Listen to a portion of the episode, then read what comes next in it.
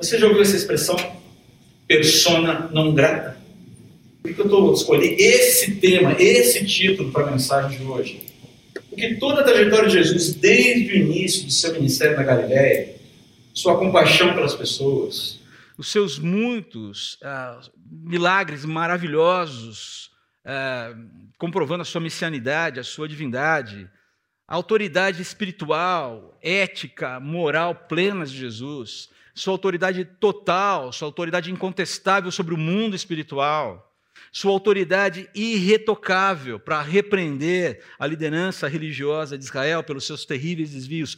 Tudo isso, tudo isso, todo esse histórico, somados à chegada triunfal de Jesus em Jerusalém e a purificação do templo, ao virar da mesa de Jesus ali no dia seguinte, torna Jesus persona non grata em Jerusalém. Agora, quem coloca esse alvo nas costas de Jesus? O establishment. Como a gente gosta de dizer, o sistema. Mas o sistema é composto por quem? Ou pelo quê? Homens. Homens. Homens que estão no poder. Gente cujo coração, via de regra, é movido por um trio perturbador. Que está exibido aqui na sua projeção, talvez você consiga enxergar. O que esperar de corações dominados pela vaidade, fome de poder, temor de homens. Ah, esse trio é perturbador. E eu posso dizer uma coisa para você: esse trio está sempre muito presente em muitos púlpitos de muitas igrejas e muitas lideranças eclesiásticas por aí. Vaidade, fome de poder, temor de homens. O triozinho miserável, sinistro. Que esperar de gente assim? De uma realidade dominada por gente assim. E aqui vai o sumário do dia, porque eu preciso facilitar para você aqui. Tá? Vou ler rapidamente. O que esperar de corações dominados pela vaidade, fome de poder e temor de homens, que é o que a gente vai ver hoje. Vou rapidamente listar e daqui a pouco a gente vai explicar cada um deles. Contestação e rejeição da verdade, Deus e os fatos, maquinação da maldade, ignorância e distorção das escrituras, dificuldade para viver, ver e viver o amor verdadeiro, dissonância cognitiva, calma, vou explicar, tirania, crueldade e blasfêmia. A gente está falando de liderança religiosa gente que teoricamente conhece a Deus. Mas vamos começar aqui pela contestação e rejeição da verdade. Mais uma vez, voltaram para Jerusalém. Dia seguinte, enquanto Jesus passava pelo templo, os principais sacerdotes, os mestres da lei e os líderes do povo vieram até ele e perguntaram: Com que autoridade você faz essas coisas? Quem lhe deu esse direito? A carreta furacão de Jerusalém chega para enquadrar Jesus. Agora, é, é, sabe Shark Tank? Tanque de tubarões. Lembro aqui, lembrei enquanto li esse texto, lembrei do desenho Príncipe no Egito, quando Moisés chega lá para dar a voz, dar, dar aquela palavra séria para Faraó. Tem aquele momento em que ele transforma, o seu cajado se transforma numa serpente, uh, e aí vem os magos de Faraó, e tem aquela musiquinha, sem vergonha. Lembra-se da musiquinha? You are playing with the big boys now. You are playing with the big boys now. Os dois, né? Eu nem lembro dos personagens. Na Bíblia não está tá descrito o nome deles. Os magos do Egito. Você está brincando com os garotos grandes agora, Moisés. A mesma coisa aqui. Jesus, agora você está falando com os caras de quatro costados aqui. Falou, meu, agora a conversa mudou.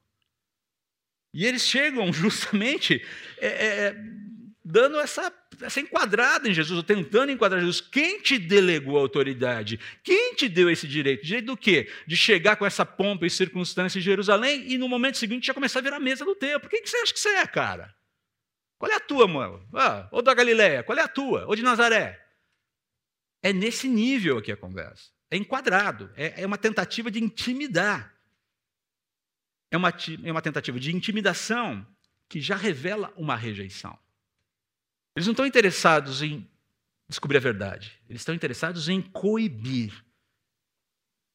Cala a tua boca. Você está sendo inconveniente. Essa é a ideia aqui. E o texto continua. Jesus respondeu: Eu lhes direi com que autoridade faço essas coisas se vocês responderem a uma pergunta. Tá bom, vocês querem saber? Tá joia. Então vamos lá. Teste do Enem para vocês, liderança religiosa de Jerusalém. A autoridade de João, João Batista, para batizar vinha do céu ou era apenas humana? Respondam-me. E a réplica de Jesus aqui é genial. Tá bom, vocês querem saber qual é a minha autoridade? Quem me delegou poder? Então responda uma pergunta: de onde procedia a autoridade de João Batista para batizar? De Deus ou dos homens? Dos céus ou era humana? Lembrando que o batismo de João era um batismo do quê? De arrependimento seguido do quê?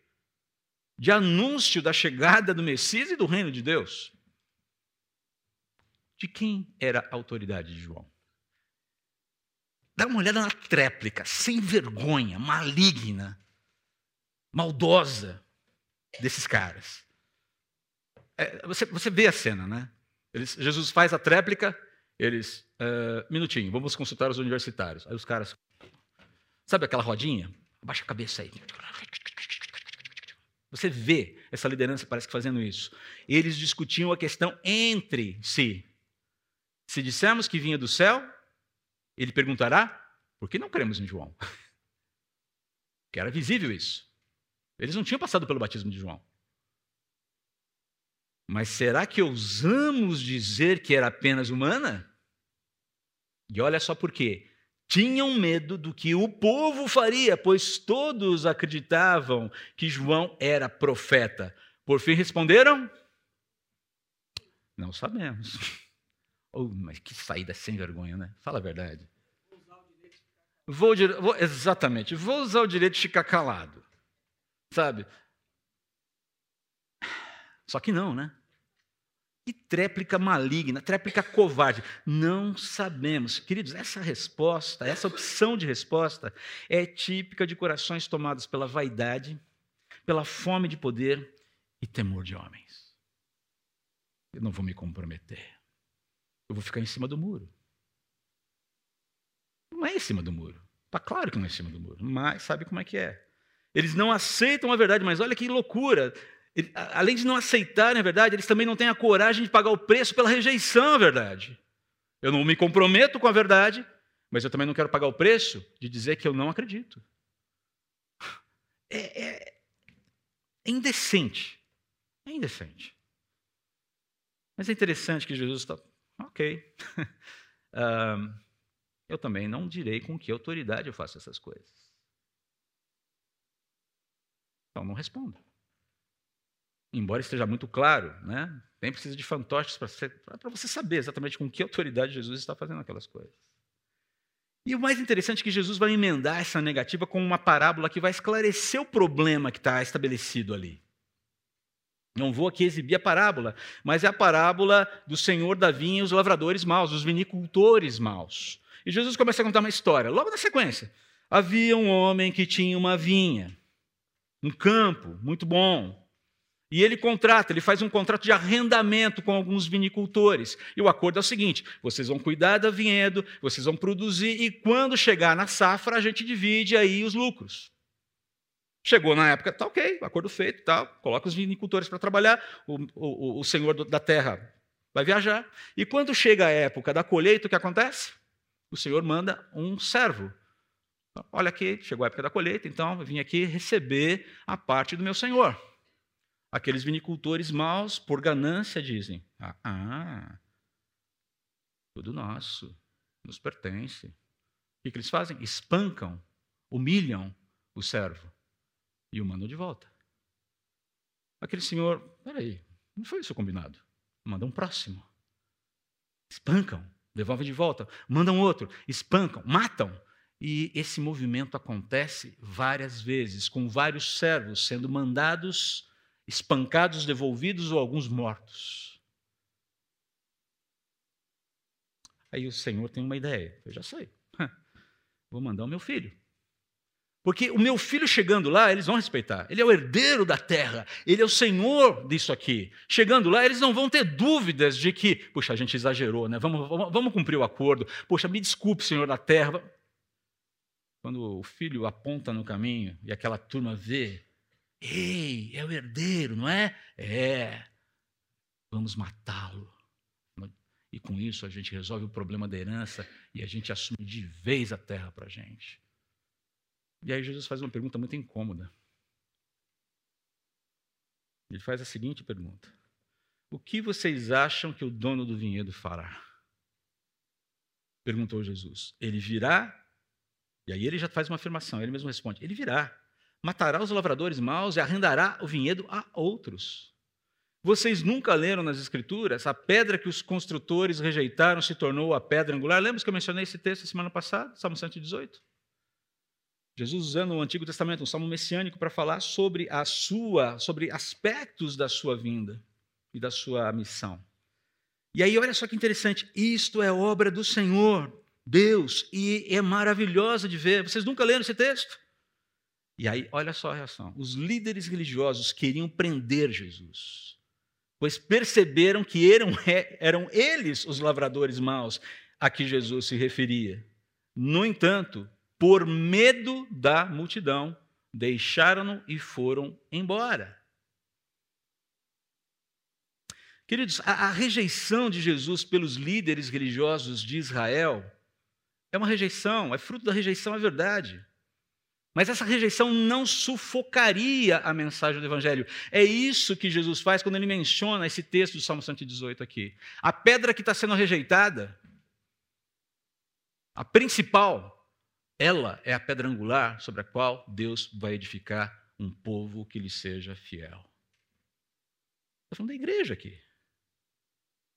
Jesus é a pedra fundamental sem a qual a vida não para em pé. É essa a questão que ele está evocando aqui para os líderes religiosos. E os líderes, e os líderes religiosos judeus, ali naquele momento, rejeitaram a Jesus. E a nação de Israel pagou um preço alto demais, por isso ainda continua pagando.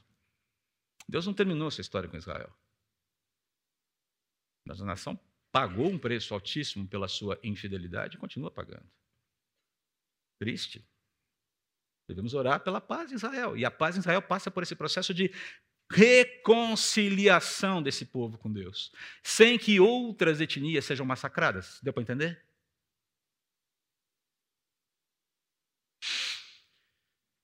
Mas esse edifício que está sendo construído, a pedra angular foi plantada, e esse edifício que está sendo construído, está sendo edificado sobre Jesus, que se chama igreja, não será destruído jamais. Está aqui hoje, dois mil anos depois, está aqui hoje, com todos os pererecos que a história jogou sobre os cristãos. Quantas vezes as pessoas marcharam cheias de coragem na história levantando o estandarte de cristãos. Diz para mim, você conhece a história? Você tem alguma referência de gente de. Alguém já leu o livro de John Foxe? Que fala a história dos, dos mártires cristãos? Baita livro para você ler. Basicamente, qual é o primeiro ponto aqui que a gente. A que conclusão a gente chega aqui nesse primeiro ponto? É aquilo que William Lane Craig, um apologeta da nossa época, filósofo, teólogo é, muito conhecido, fala. Ele falou: olha, não é falta de evidências sobre Jesus que faz com que as pessoas não creiam nele. Evidências existem de sobra. Se você pegar o livro lá do Lee Strobel, Em Defesa de Cristo, se você assistir o filme Em Defesa de Cristo, você vai perceber que não dá para fugir das evidências, elas estão lá. Então não é a falta de evidências, mas o coração endurecido pelo pecado, insensível, resistente aos fatos e à verdade em razão do quê? Vaidade, fome de poder, temor de homens. Está aqui. Tá. Por medo da multidão. A gente tem que achar um, um artifício, um ardil. Bom, sacerdotes, mestres da lei e líderes do povo saem de cena, mas, mas o ataque continua. Dá uma olhada só, olha aqui. Na sequência, maquinação da maldade. Mais tarde, logo ali, relógio correndo. Os líderes religiosos, aquela turma que acaba de sair de cena, enviam alguns fariseus e membros do partido de Herodes, os herodianos, com o objetivo de levar Jesus a dizer algo que desse motivo para o prenderem. E chegam dizendo o seguinte: percebam, os caras vão para plantar uma armadilha. Disseram, mestre, sabemos como o Senhor é honesto, é imparcial e não demonstra favoritismo. Eu creio que ele deve ter falado assim mesmo, meio que cantando até ensina o caminho de Deus de acordo com a verdade. Uau, que elogio, não é verdade? Agora, diga-nos, é certo pagar Pagar, não pagar, pagar imposto a César ou não? Hum. O passo seguinte do establishment é uma armadilha política, ok? A intenção dos fariseus aqui, dos herodianos, é fazer com que Jesus declare algo que o torne condenável pelos judeus ou pelos romanos. O peixe morre pela boca, na é verdade. Vamos jogar uma isca. Quem sabe ele pega. Agora, essa é a ideia, a, ou, essa ideia né, é, é de, de, tentar fazer Jesus morder uma isca, é, é, é uma provocação abjeta. Ah, esse é o propósito aqui. De, de, de, jogar essa isca sobre a licitude dos impostos a César. Queridos, tirando o trágico, tirando a tragédia da situação, é comédia, é cômico. Ou, vamos inverter, seria cômico se não fosse trágico. É triste isso aqui, é uma provocação abjeta. Ela é desprezível, ela é baixa, ela é ignóbil. E por que ela é tão abjeta assim? Primeiro, porque ela é mentirosa, porque ela não quer esclarecer coisa alguma. Ela não está interessada na, na questão propriamente dita que ela coloca. Ela não está interessada nisso. Segundo, ela é ardilosa, porque ela usa de falsidade, ela usa de elogios mentirosos, que são verdadeiros na essência. Sim, Jesus é mestre, sim, Jesus é honesto, sim, Jesus é imparcial, não demonstra favoritismo, ensina o caminho de Deus de acordo com a verdade. Não há mentira aqui, mas essa não é a verdade que está ecoando no coração. Já recebeu um elogio que você sabia que não era verdadeiro? Tem essa sensação? Você, se lembra de alguma situação assim? A pessoa chegou e encheu você de elogios. Ah, cara. Para, não tô com essa bola toda, não, amigo. A coisa de elogiar, precisa ser, a gente tem que ser. O elogio, ele é sempre bem-vindo quando ele é honesto e quando ele é preciso. Mas quando sobeja, né? né? É mentiroso, é ardiloso, porque não está no coração. Estão mentindo, eles não acham isso de Jesus. Terrível isso aqui. E é maligno, porque tem como finalidade o quê? O mal da pessoa. Quer promover o mal da pessoa. E aí vem a resposta de Jesus aqui em 14 e 17, né? A resposta de Jesus é primorosa, mas também é trágica. Olha só o que Jesus fala aqui a partir do versículo 14, ou versículo 15, desculpe. Jesus percebeu a hipocrisia deles e disse: Por que vocês tentam me apanhar numa armadilha? Mostrem-me uma moeda de prata e eu lhes direi. Quando lhe deram a moeda, ele disse: De quem são a imagem e o título nela gravados? De César, responderam. Então, deem a César o que pertence a César, e deem a Deus o que pertence a Deus, disse ele. E sua resposta os deixou admirados. Por que a resposta de Jesus é primorosa e trágica ao mesmo tempo? Primorosa, porque ele expõe a intenção maligna dos fariseus com precisão cirúrgica e desarma a armadilha. Vocês estão querendo uma armadilha. Para com isso. Preciso. E por que ela é trágica? Que aqueles homens não tiveram dificuldade para reconhecer César numa moeda. De quem a imagem aqui na moeda? De César. Mas eles não reconheciam Jesus como Messias, como o Messias profetizado pelas Escrituras, nas quais eles acreditavam crer, enquanto olhavam nos olhos do Messias. A Deus o que é de Deus, a Deus o que pertence a Deus. Interessante, né? Eu consigo identificar o imperador na moeda, mas eu não consigo identificar o Messias das Escrituras olhando nos olhos dele. Trágico. Saíram dali admirados, mas será que entenderam o ponto? Será que entenderam o ponto? Saem de sendo fariseus e herodianos e entram em cena os saduceus. E aqui a coisa só vai piorando. Você fala, meu pai do céu, como é que Jesus aguentou aquele dia? Porque foi de doer. Haja coragem para marchar. Ignorância e distorção das Escrituras. Olha só, o texto continua. Depois vieram Jesus alguns saduceus líderes religiosos que afirmam não haver ressurreição dos mortos e perguntaram. E antes que eles perguntem, deixa eu só esclarecer quem são os saduceus. É um grupo religioso judeu, pequeno, mas formado por elite. Elite sacerdotal, elite social, a turma da grana, a turma do money, sabe como é que é aquela coisa toda? Sabe, a turma do, do, da Forbes de Jerusalém no primeiro século, por assim dizer. Seus ensinos eram baseados na Torá, no Pentateuco, nos cinco primeiros livros. Né? Mas eles negavam a ressurreição do corpo, a vida pós-morte, o juízo final, a existência de anjos, demônios, anjos e espíritos, vamos colocar dessa forma. E, e, eu creio que eles se entenderiam muito bem com a turma agnóstica dos, dos nossos tempos. O agnosticismo abraçaria a, a, a doutrina dos saduceus com tranquilidade e vice-versa. Agora, a questão toda é que se as premissas, se as crenças dos saduceus fossem corretas, queridos, a encarnação de Jesus, Deus tornar-se homem, a necessidade da cruz, a morte expiatória de Jesus, a ressurreição para justificação, tudo isso seria absolutamente nonsense, irreal, loucura e completamente desnecessário.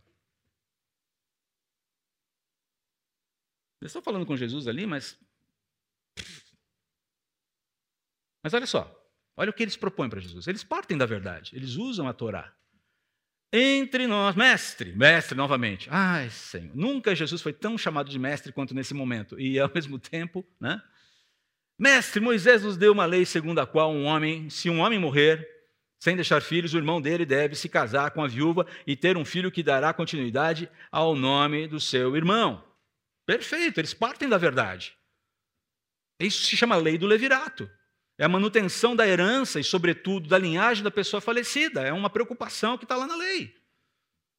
Lembra de um exemplo interessante que pratica a lei do levirato dentro das Escrituras? Uma história muito bonita? Está lá em no livro de Ruth. Quem é o personagem que pratica a lei do levirato? Boaz. Para com quem? Ruth e Noemi. Para manter a linhagem de Elimeleque. Uma história maravilhosa. Leia ela depois em casa. Quatro capítulos. Uma história fantástica. Eles partem da verdade, eles partem do que a palavra de Deus eh, fornece de informação, eles não estão mentindo. A lei do levirato existe, está lá. Mas eles partem da verdade para apresentar uma história que é uma bizarrice só e que, teoricamente, comprovaria o ponto de vista deles sobre a vida pós-morte, a ressurreição e desacreditaria Jesus. Aliás, desacreditaria os fariseus, desacreditaria toda a estrutura judaica estabelecida lá. Seria uma revolução no pensamento religioso de Israel. Qual é a história? E aqui me permitam, eu não vou nem ler, eu vou só pincelar para vocês. Entre nós havia sete irmãos. O primeiro, mais velho, se casa com uma mulher.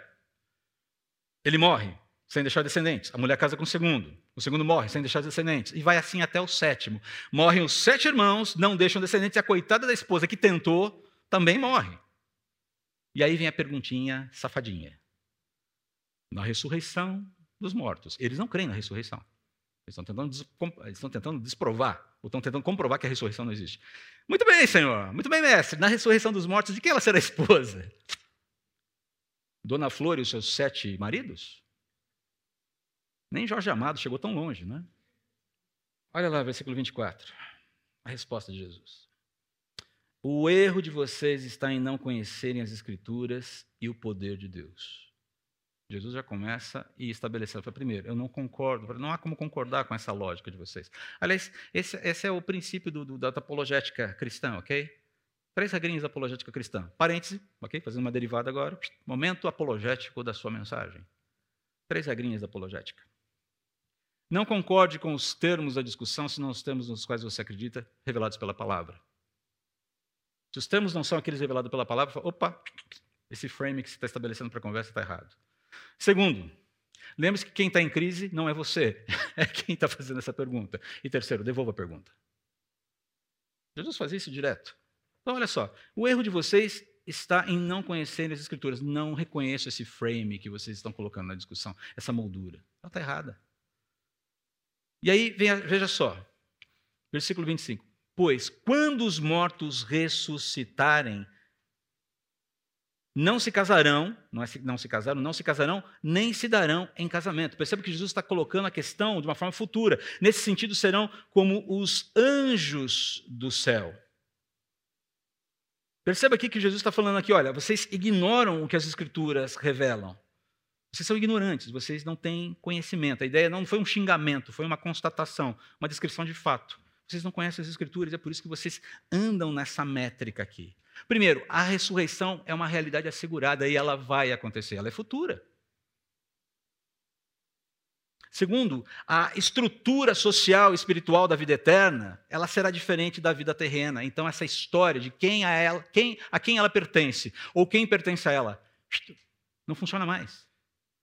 Então quero deixar bem claro que casamento é para essa vida. OK? Constituição de família é para essa vida, tem uma razão de ser dentro do projeto eterno de Deus. Mas eternidade, qual é a relação que vai perdurar por toda a eternidade, queridos? Qual é a relação que vai perdurar por toda a eternidade entre nós?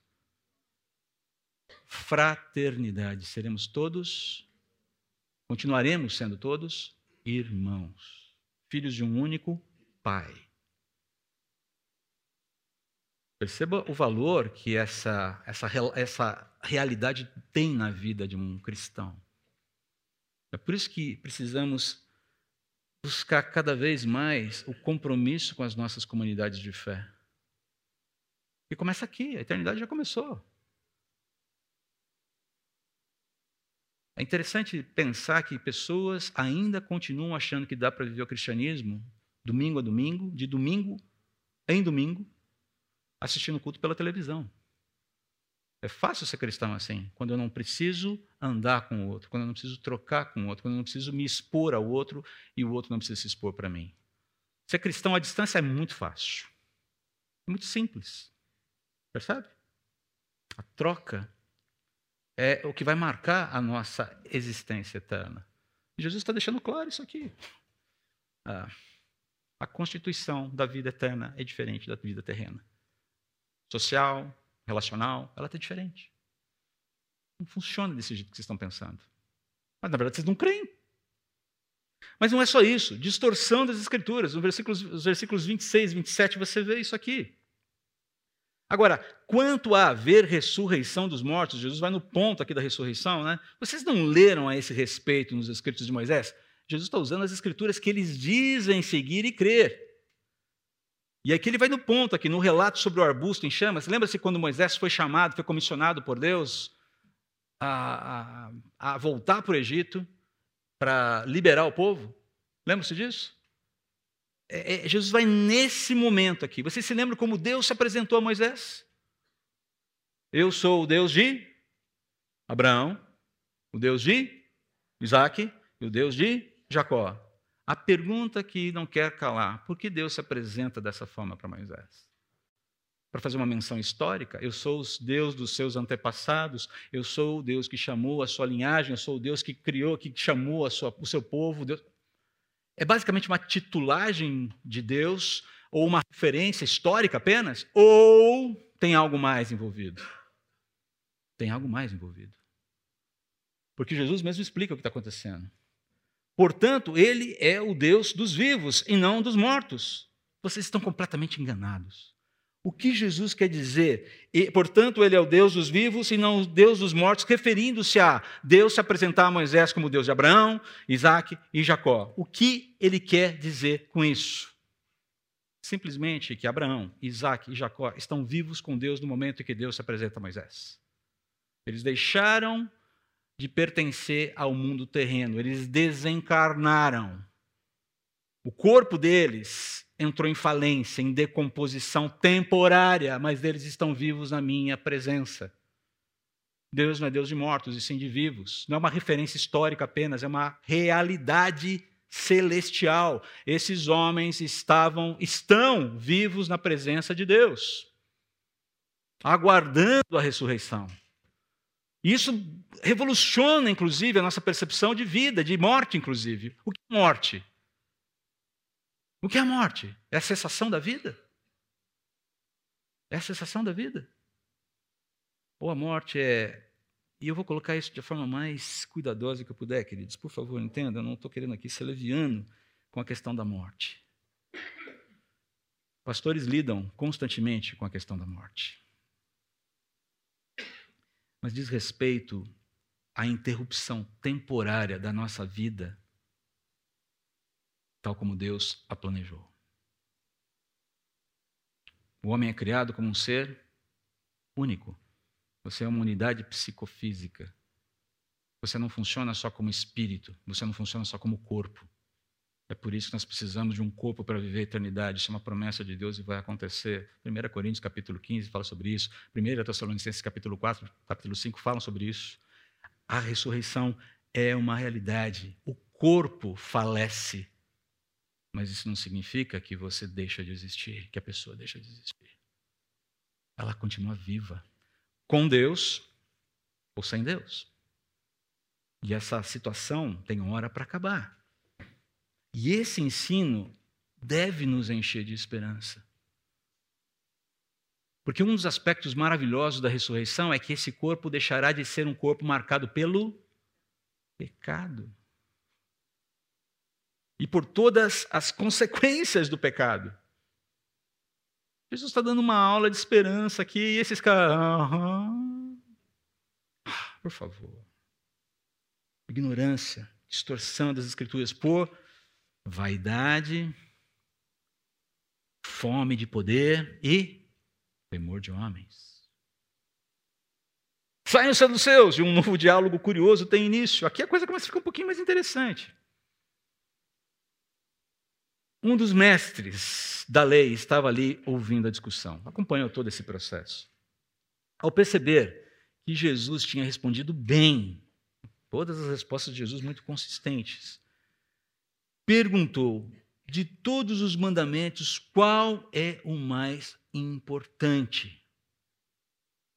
Ah, quando esse mestre da lei chega para Jesus e faz essa pergunta, ele está sendo honesto. A resposta dele depois, a continuidade da conversa demonstra que há realmente um interesse ali de entender qual é a visão de Jesus sobre essa discussão, porque era uma discussão recorrente entre os mestres da lei. E havia discussões tórridas sobre essa questão. Qual é o maior mandamento? Quais são os pesos? Isso aqui é mais pesado, isso aqui é mais leve. Havia uma discussão absurda sobre isso aqui. Então, a, a, ele, ele, ele faz uma pergunta que, ao mesmo tempo que era objeto de muitos debates entre os líderes religiosos, também revelava uma dificuldade. A dificuldade de discernir o cerne da lei, que vem na resposta que Jesus dá para ele a partir do versículo 29. Jesus respondeu: O mandamento mais importante é este. E aí Jesus vai concatenar dois textos essenciais que qualquer cristão, que qualquer judeu que tem um mínimo de consciência religiosa, sabe? Deuteronômio capítulo 6, versículo 4. Shema, o Shema Israel. Ouça Israel. Shema Israel.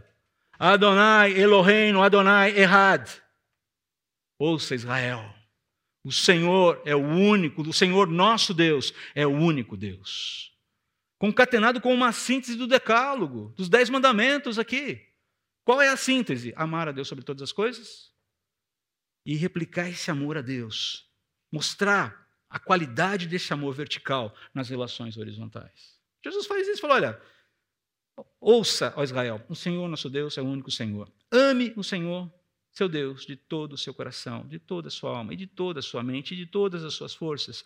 O segundo é igualmente importante: ame o seu próximo como a si mesmo.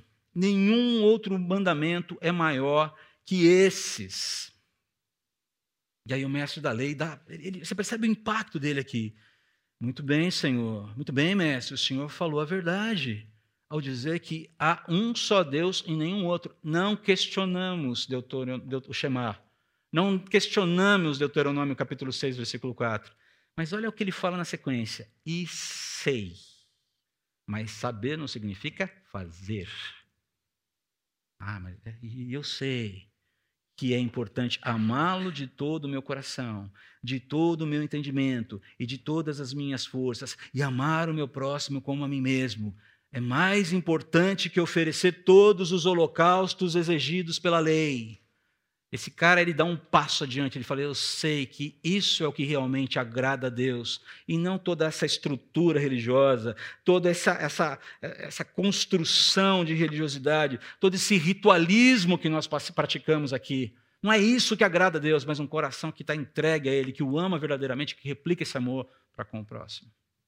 Então perceba, ah, essa mensagem, essa resposta de Jesus causa um impacto, causa uma reflexão nesse mestre da lei. Ao ponto de Jesus fazer um encorajamento final para ele aqui. Ao perceber o quanto o homem compreendia, ele parece que ele, ok, ele entendeu o ponto. Jesus diz: você não está longe do reino de Deus. E o fato de não estar longe não significa que já esteja lá dentro. Saber não significa estar dentro. Saber não significa estar dentro. Mas perceba, essa, você não está longe, cara, o caminho é por aí mesmo. Renda-se. Renda-se, terráqueo. Renda-se, mestre da lei. O caminho é esse, cara. Ame a Deus sobre todas as coisas. Ame o seu próximo como você mesmo. Há um único Deus. E não construa a sua religião sobre ritos. Essa religiosidade toda elaborada, toda cheia de dourados e penduricalhos, que não servem para absolutamente nada. Rainha? Show!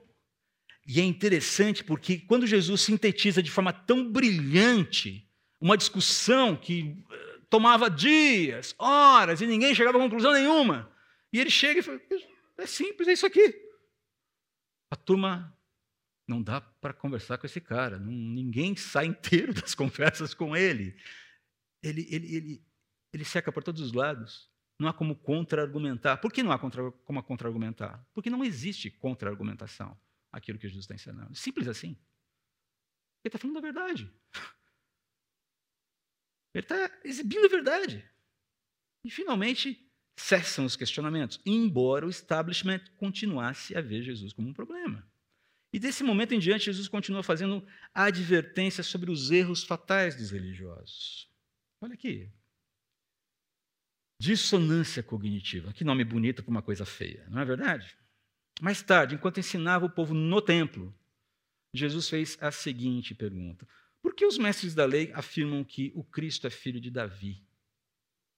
O próprio Davi, falando por meio do Espírito Santo, disse: o Senhor disse ao meu Senhor: Sente-se no lugar de honra à minha direita, até que eu humilhe seus inimigos debaixo dos seus pés. E Jesus faz uma referência aqui de um salmo profético, um salmo messiânico, salmo 110, primeiro versículo. E aí ele faz uma pergunta muito curiosa aqui, mas muito, muito perturbadora, não perturbadora, mas uma, uma pergunta teologicamente complexa.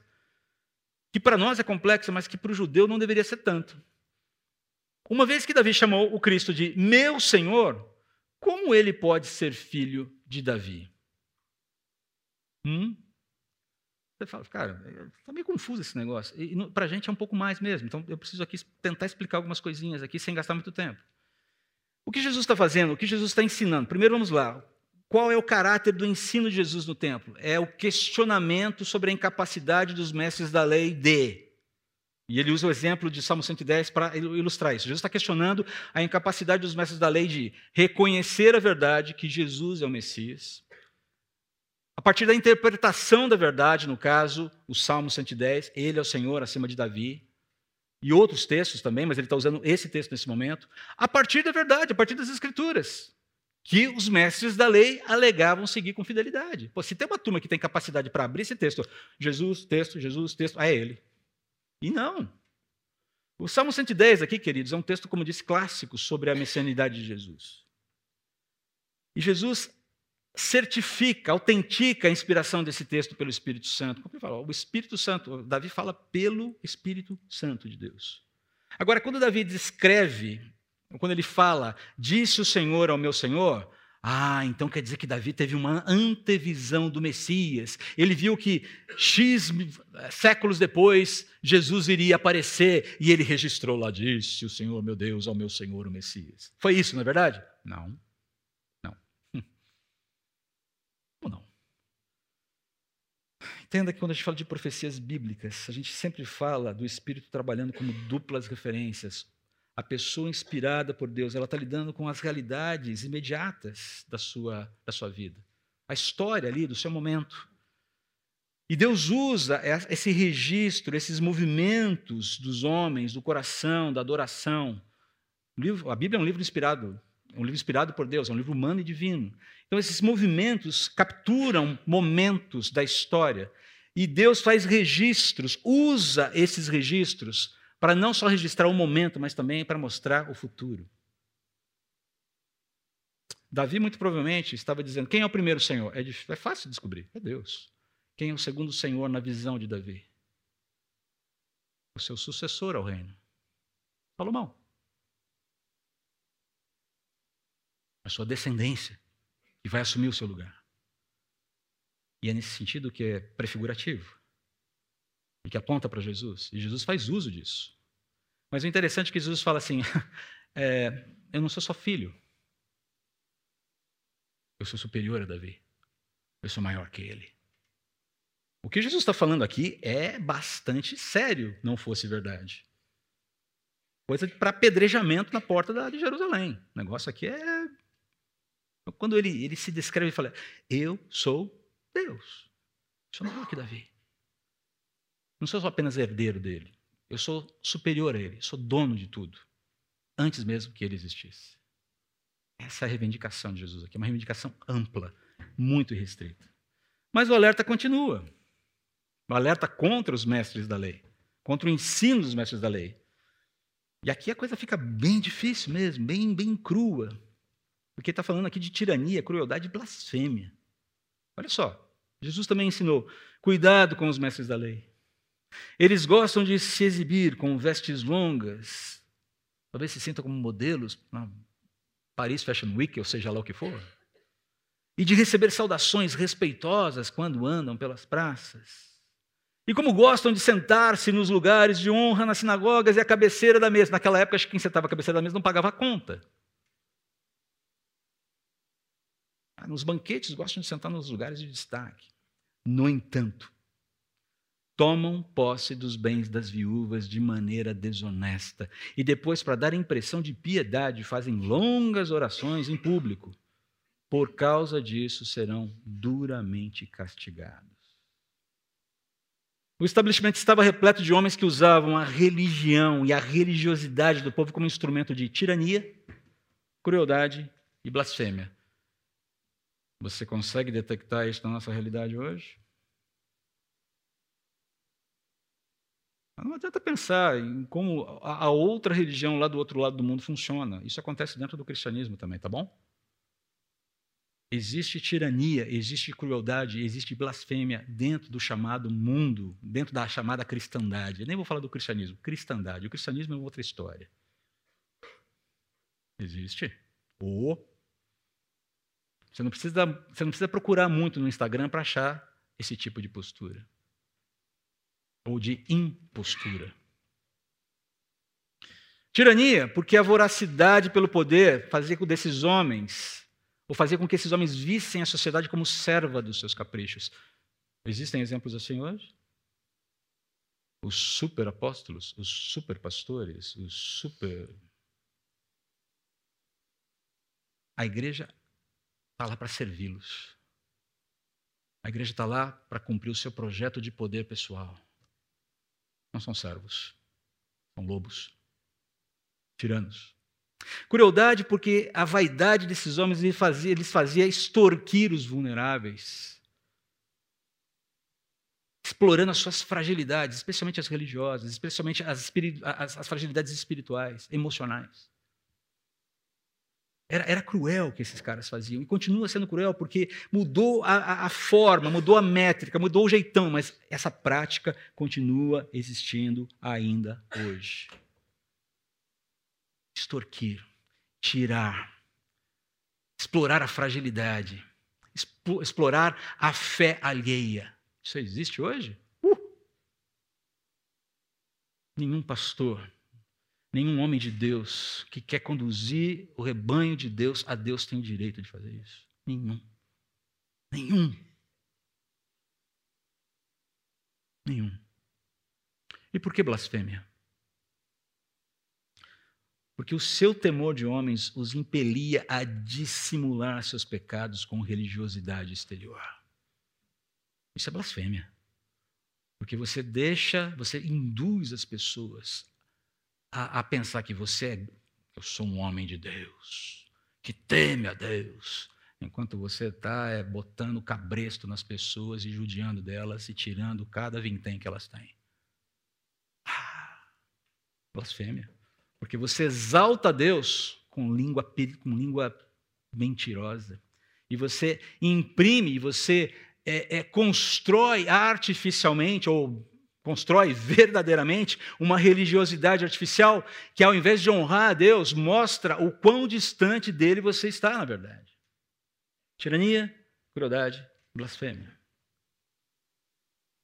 É de doer, né, gente? É uau, calma, aqui está terminando. e não termina sem esperança. Calma. Mas, apesar da contestação e rejeição da verdade, como nós vimos, maquinação da maldade, ignorância e distorção das escrituras, dificuldade para viver o amor, ver e viver o amor, dissonância cognitiva, tirania, crueldade, blasfêmia, apesar de tudo isso, o texto continua e a gente vai perceber que os verdadeiros adoradores de Deus sempre se apresentarão e continuarão adorando ao único e verdadeiro Deus. Esse arco termina com uma cena tocante, linda, muito linda, que é justamente a cena em que a viúva pobre vai ofertar no templo. Jesus está lá, sentado perto da caixa de oferta do templo.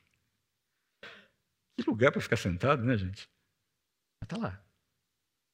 E ficou observando o povo colocar o dinheiro Muitos ricos contribuíam com grandes quantias.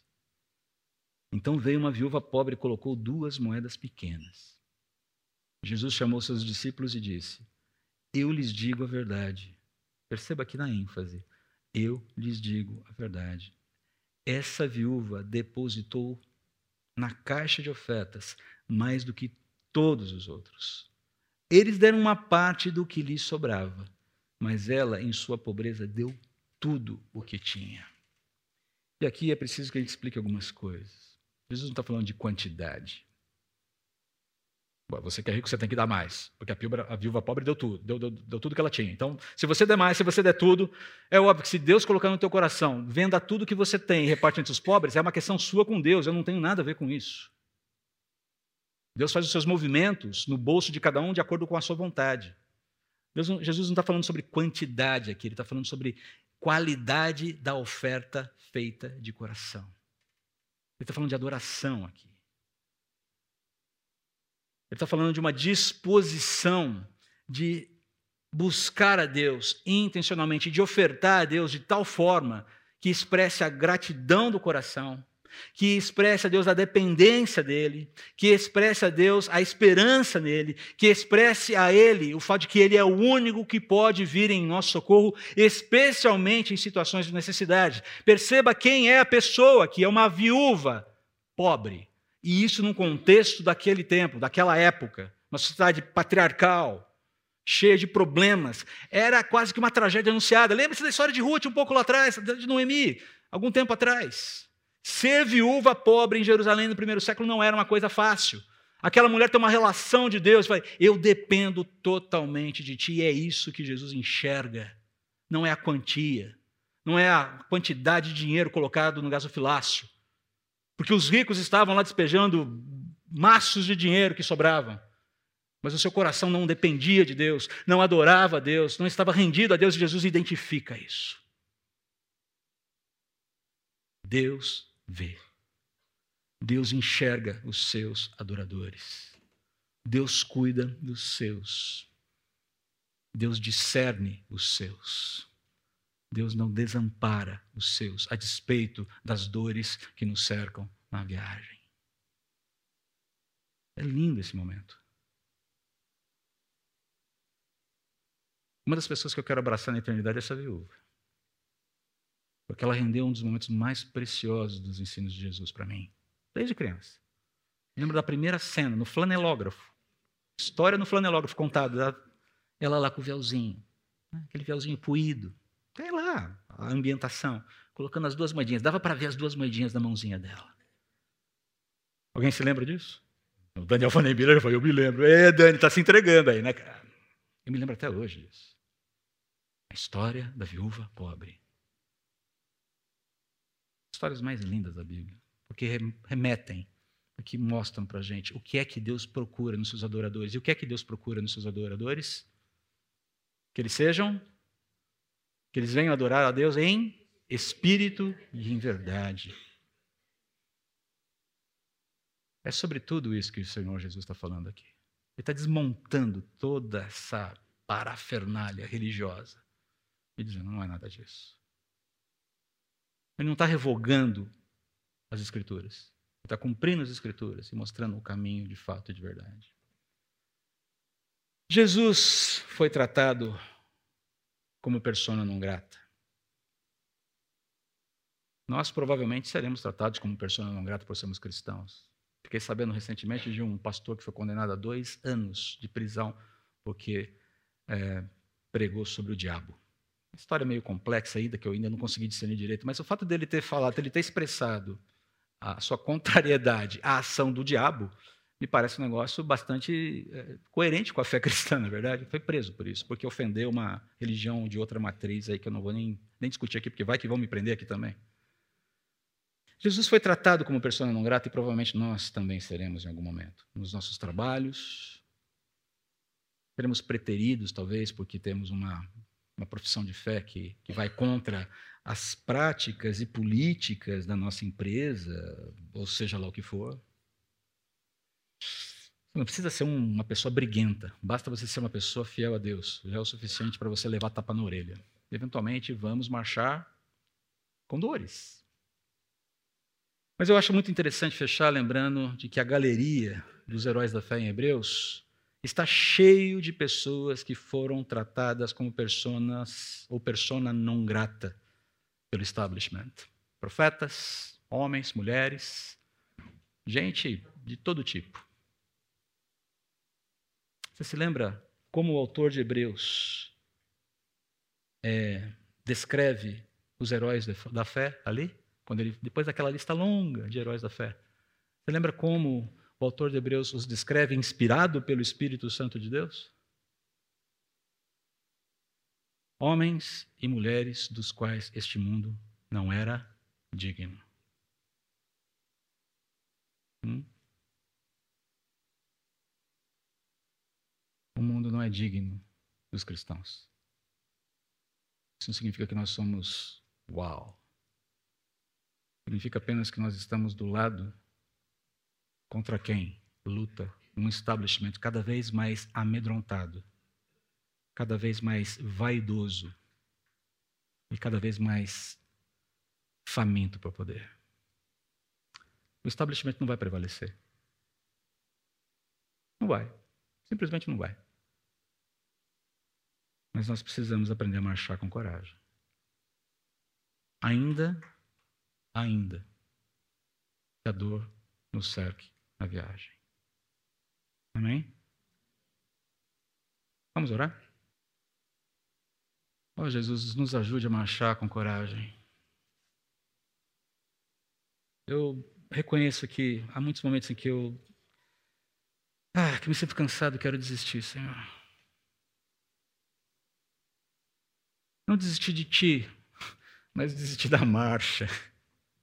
Desistir, Pai, de ter que passar por determinados vales. Como tenho ouvido Maranata, volta, Senhor Jesus, nesses últimos dias. E eu faço desse pedido meu. Mas, Senhor, eu não posso deixar que o meu pedido pela tua volta, que o meu Maranata se torne um escape da minha vida presente porque enquanto durarem os meus dias, eu quero marchar com coragem, quero marchar do lado de gente que fielmente, fiel a Ti, fiel ao propósito que o Senhor tem colocado para nós como igreja de Cristo aqui em Moema, marchar ao meu lado, para que eu possa marchar ao seu lado. Ó Senhor, é, é, dê-nos essa fidelidade a Ti e também essa fidelidade uns aos outros. Trabalha a fidelidade no nosso coração a Ti. E é o teu propósito para nós aqui. Não permita, Pai, que sejamos assodados pela vaidade, pela fome de poder e pelo temor de homens. Ajude-nos, por favor, como comunidade de fé colocada aqui, a cumprir o teu propósito com coragem e com temor, sim, ao Senhor e somente a Ti. Em nome de Jesus. Amém.